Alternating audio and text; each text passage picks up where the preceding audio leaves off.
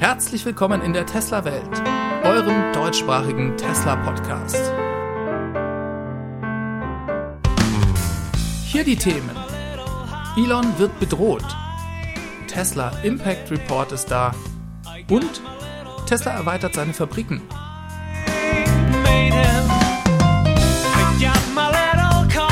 Mein Name ist David und dies ist die Folge 226.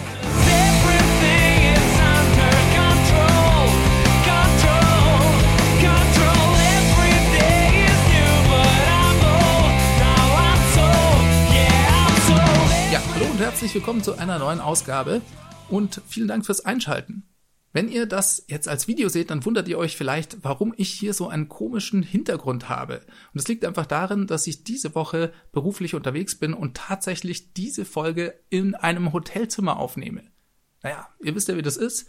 Ich habe seit viereinhalb Jahren keine einzige Folge verpasst. Jede Woche gibt's die Tesla News und deswegen nehme ich eben auch mal in einem Hotelzimmer auf. Das soll uns jetzt aber nicht weiter aufhalten. Wir schauen uns genau an, was passiert ist. Denn Elon, der wurde diese Woche bedroht. Das hat er selbst auf Twitter verbreitet und ein bisschen auch ins Lächerliche gezogen. Er schrieb da, wenn ich unter mysteriösen Umständen sterbe, war es schön, euch gekannt zu haben. Dann folgte ein weiterer Tweet und darin postete er einen Screenshot einer Erklärung des Leiters der russischen Raumfahrtbehörde, die wohl an russische Medien übermittelt wurde. Ja, und die lese ich euch jetzt mal vor. Darin stand, Zitat, aus der Aussage des gefangenen Kommandeurs der 36. Marinebrigade der ukrainischen Streitkräfte, Oberst Dmitri Korankov, geht hervor, dass die Internetterminals des Satellitenunternehmens Starlink von Elon Musk mit Militärhubschraubern an die Kämpfer des Aschowschen Bataillons und die ukrainischen Marinesoldaten in Mariupol geliefert wurden. Nach unseren Informationen wurde die Lieferung der Starlink-Ausrüstung vom Pentagon durchgeführt. Elon Musk ist also an der Versorgung der faschistischen Kräfte der Ukraine mit militärischer Kommunikationsausrüstung beteiligt. Und dafür, Elon, wirst du wie ein Erwachsener zur Rechenschaft gezogen werden, egal wie sehr du den Dummen spielst. So heißt es also in dieser Erklärung des Generaldirektors der russischen Raumfahrtbehörde. Ja, und über den Tweet, da schrieb Elon dann noch, das Wort Nazi bedeutet nicht das, wofür er es zu halten scheint. Daraufhin meldete sich dann sogar die Mutter von Elon May Musk und schrieb, das ist nicht witzig, zusammen mit ein paar wütenden Emojis. Ja, und Elon antwortete ihr und schrieb, dass es ihm leid täte und dass er sein Bestes tun würde, um zu überleben. Ja, und ihr könnt euch vorstellen, dass darunter dann noch viele tausend Reaktionen zu lesen waren. Die Tesla-Fans, die Twitter-Tesla-Bubble sozusagen, zu der ich ja auch irgendwie gehöre, die macht sich Sorgen um Elon Musk. Und ich finde, das ist auch gerechtfertigt. Betrachten wir das Ganze doch auch mal ganz losgelöst von dieser aktuellen Drohung. Elon, der ist inzwischen so bekannt und hat schon allein auf Twitter so viele Follower, dass er automatisch auch eben zu einer Zielscheibe wird. Einfach schon durch die Masse an Leuten, die was über ihn lesen und vielleicht auch falsche Dinge lesen. Und es gibt sehr viele Verrückte dort draußen. Das Risiko für Elon, das steigt also einfach. Zudem disruptiert er halt mit seinen Unternehmen auch noch sehr große Industriezweige. Und er greift aktiv in solche Konflikte ein. Das ist also durchaus ein Risiko, das man auf dem Schirm haben sollte. Und ich glaube und ich hoffe, dass Elon, auch wenn er das hier ein bisschen ins Lächerliche zieht, dann trotzdem tut. Ich hoffe, er nimmt das ernst genug und kümmert sich um ausreichend Sicherheitsmaßnahmen. Man kann ihm und der Welt hier eigentlich nur alles Gute wünschen. Kommen wir mal zu einem etwas leichteren Thema.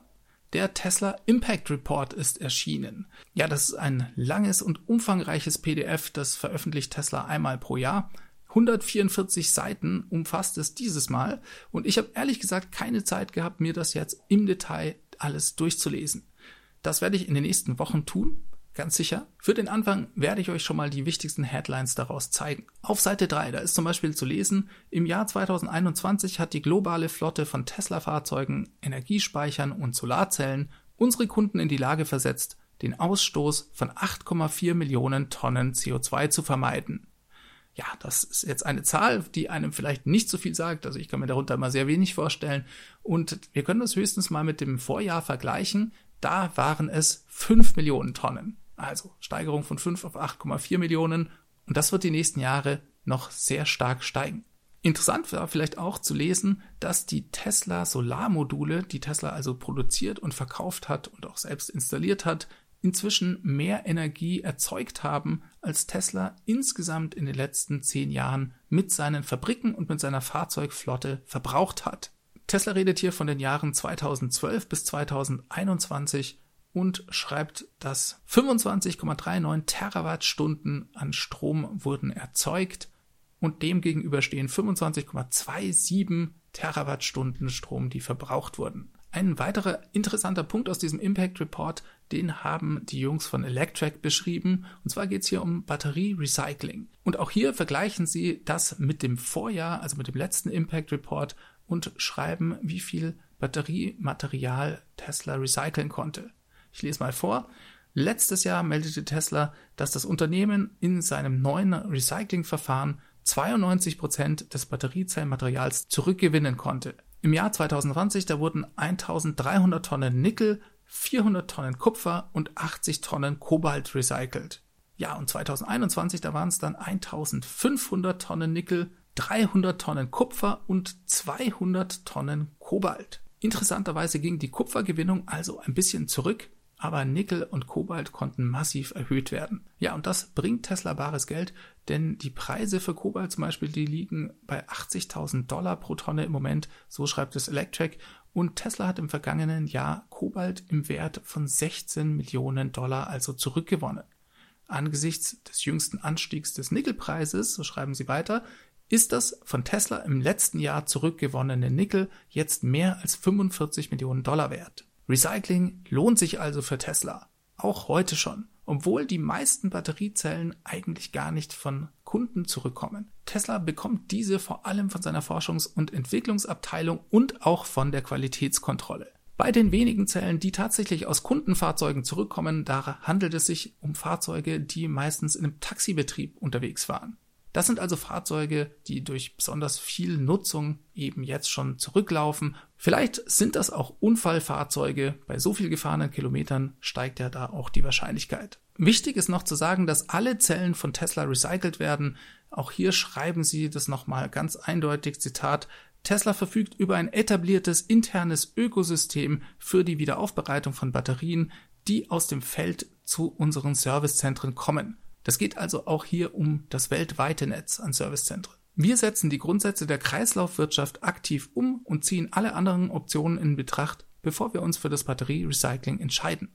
Ja, und vielleicht nochmal zu dem Punkt, warum nicht so viele Batteriezellen von Kunden zurückkommen. Das liegt einfach daran, dass Tesla noch nicht so lange die Fahrzeuge am Markt hat. Ja, selbst das Model S, das gibt's ja erst seit zehn Jahren und die Batteriezellen funktionieren halt einfach länger. Ja, also ich finde das immer sehr spannend, was Tesla in diesen Impact Reports schreibt und ich denke, wir können in den nächsten Wochen hier noch das ein oder andere spannende Thema rausziehen.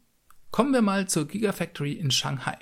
Darüber hatten wir schon in der letzten Folge gesprochen. Seit dem 19. April produziert Tesla dort wieder nach 22 Tagen im Lockdown. Ja, und Reuters, die haben ein internes Memo vorliegen von Tesla und darin steht, dass die Wiederaufnahme der Produktion hervorragend gelaufen ist und auch hervorragend läuft. Ich lese euch das mal vor. Da steht, Tesla will ab dem 16. Mai wieder 2600 Autos pro Tag produzieren. Das entspricht dann 16.900 pro Woche oder umgerechnet 880.000 pro Jahr. Das ist mega krass, dass dies so schnell ging, dass sie so schnell wieder an diesen Punkt gekommen sind, wo sie eigentlich vor dem Lockdown schon waren. Elon, der hatte da so einen Satz im Earnings Call gesagt, dass es in Shanghai wieder richtig hardcore zur Sache ginge.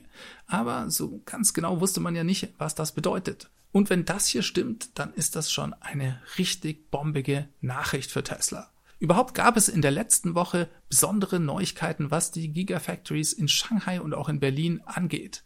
Die werden nämlich erweitert. Und Reuters, denen liegt jetzt ein Schreiben, ein Brief von Tesla an die chinesischen Behörden vor, der stammt vom 1. Mai und darin steht, dass sie eine Erweiterung planen, in der 450.000 Model 3 und Model Y nochmal zusätzlich gebaut werden können.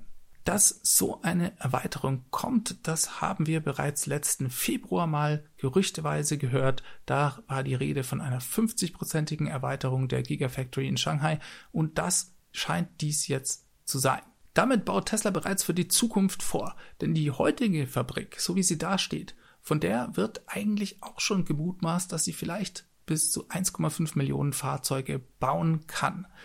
Wenn Tesla jetzt hier nochmal 500.000 fast obendrauf packt, naja, dann könnten wir vielleicht Ende 23 bereits bei einer Kapazität von 2 Millionen Fahrzeugen in Shanghai ankommen. Und es ist ja auch nicht gesagt, dass sie vielleicht nicht durch dieses neue Gebäude und diese neue Erweiterung in Zukunft sogar noch mehr Kapazität schaffen können. Es bleibt also extrem spannend und wir können uns auf eine massive Welle von Tesla-Fahrzeugen aus China gefasst machen. Man könnte eigentlich sogar fast sagen, dass dies im Prinzip eine zweite Gigafactory in Shanghai darstellt. Es hat zumindest das Potenzial dafür. Ja, und dann schauen wir natürlich noch nach Berlin. Auch da gab es einen Bericht über eine Erweiterung, der kam von RBB24. Und hier geht es um eine Erweiterung der Grundstücksfläche. Tesla hat ja in Brandenburg 300 Hektar an Land gekauft, an denen die Gigafactory in Grünheide gebaut wurde. Und jetzt geht es um eine Erweiterung dieser 300 Hektar auf 400 Hektar, also 100 zusätzlich. Und die sollen für einen Güterbahnhof und Lagerflächen gebraucht werden. Die Gemeinde von Grünheide, die muss dem Ganzen noch zustimmen. Und im Übrigen auch der Wasserverband von Grünheide. Das könnte auch nochmal spannend werden. Selbstverständlich gibt es auch Bürgerbeteiligungen wieder. Das könnte also ein längerer Prozess werden.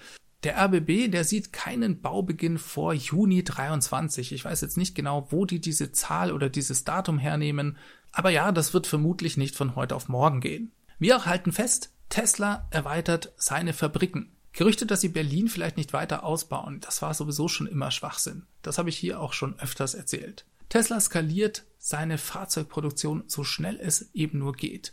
Und hier gab es diese Woche auch noch ein interessantes Fernsehinterview von Ross Gerber, den kennt ihr vielleicht. Das ist ein in den USA sehr bekannter Tesla-Investor, der auf Twitter viel unterwegs ist und in der amerikanischen Tesla-Szene ein fester Begriff ist. Und Ross, der hat gesagt, dass er Informationen hat, dass Tesla auch eine neue Gigafactory in Texas baut, also eine zweite Giga Texas. Das sind jetzt selbstverständlich nur Gerüchte von ihm. Das Gelände in Texas, das ist ja schon immens groß. Es ist nicht so ganz klar, was zweite Gigafactory dann bedeutet. Ist das vielleicht nur ein zweites Gebäude oder meint er tatsächlich, dass sie nochmal neues Land kaufen, um eine komplett neue Gigafactory dort zu bauen? Ich weiß es nicht genau. Ich weiß auch nicht, ob er recht hat. Interessant fand ich seine Bemerkung trotzdem und wir sollten das definitiv weiter beobachten. Wie dem auch sei, diese ganzen Erweiterungen sind natürlich ganz positiv für Tesla zu bewerten. Der Ausbau geht rasend weiter und die Nachfrage ist ja auch einfach da. So, auch noch eine ganz kurze Bemerkung zu einer Meldung von CNBC, die diese Woche kam. Da ging es nochmal um Twitter und den Twitter-Kauf von Elon. CNBC hat wohl Informationen, dass Elon möglicherweise temporär übergangsweise CEO von Twitter werden könnte. Sie schreiben in einem Bericht, er hatte von Freunden und anderen Investoren für den Kauf von Twitter rund 7,14 Milliarden Dollar als Kapitalzusagen erhalten. Dazu gab es bei der US-Börsenaufsicht einen eingereichten Bericht und CNBC schreibt, die Zusagen reichen von einer Milliarde Dollar von Oracle-Mitbegründer Larry Ellison bis zu fünf Millionen Dollar von Honeycomb Asset Management, das auch in SpaceX investiert hat. Der Mitbegründer von Twitter, Jack Dorsey, wird das Unternehmen möglicherweise ebenfalls unterstützen. Zitat Ende. Auch das sorgte natürlich in der Tesla-Community für Aufsehen. Viele finden das nicht gut, dass Elon sich vielleicht dann doch zu sehr auf Twitter konzentrieren könnte. Ich habe euch meine Meinung ja dazu bereits in einer der letzten Folgen gesagt. Ich glaube, das wird Elon nicht ablenken. Das wird es höchstens zeitweise tun. Und ehrlich gesagt, muss Elon und kann Elon das auch eigentlich nur selbst einschätzen. Ich finde es fast ein bisschen unangemessen, wenn wir uns hier hinstellen und behaupten, dass wir wüssten, was Elon leisten kann und was er nicht leisten kann. Mein Tesla-Podcast-Kollege Rob Maurer aus den USA, der hat da einen ganz guten Vergleich gezogen. Der sagte nämlich, stellt euch vor, Elon wäre nur CEO von Tesla und würde eines Tages plötzlich ankommen und sagen, er würde jetzt auch noch CEO vom Raketenunternehmen SpaceX. Da würde die ganze Tesla-Community auch ausflippen und sagen, das geht doch gar nicht von zwei Unternehmen CEO sein. Wie soll das denn gehen? Er soll sich doch bitte nur auf Tesla konzentrieren. Ja, und Fakt ist, er macht das seit Jahren und er macht es hervorragend. Man muss auch sagen, bei Tesla läuft es gerade sehr gut. Ja, vielleicht hat er einfach dadurch mehr Kapazitäten frei und ich denke, das wird langfristig nicht stören. Damit kommen wir diese Woche zum Ende. Ich bedanke mich bei euch allen fürs Zuhören oder auch Zuschauen. Wenn euch das hier gefallen hat, dann lasst mir einen Like da und ein Abo. Ansonsten könnt ihr auch gerne als Podcast-Hörer den Podcast bewerten. Das bringt mir auch sehr viel, denn dadurch finden ihn dann schneller neue Hörer, wenn sie nach Tesla suchen. Ja, ansonsten wünsche ich euch eine ganz gute Woche. Nächstes Mal gibt's wieder einen anderen Hintergrund. Da bin ich definitiv nicht mehr hier im Hotel. Wir hören uns. Macht es ganz gut. Bis zum nächsten Mal. Ciao, ciao. Diese Sendung wurde freundlicherweise vom Tesla Owners Club Helvetia, dem jungen und initiativen Tesla Club aus der Schweiz und dem TFF, dem Tesla Fahrer und Freunde e.V. unterstützt. Beide Clubs sind die Herausgeber des T&E Magazins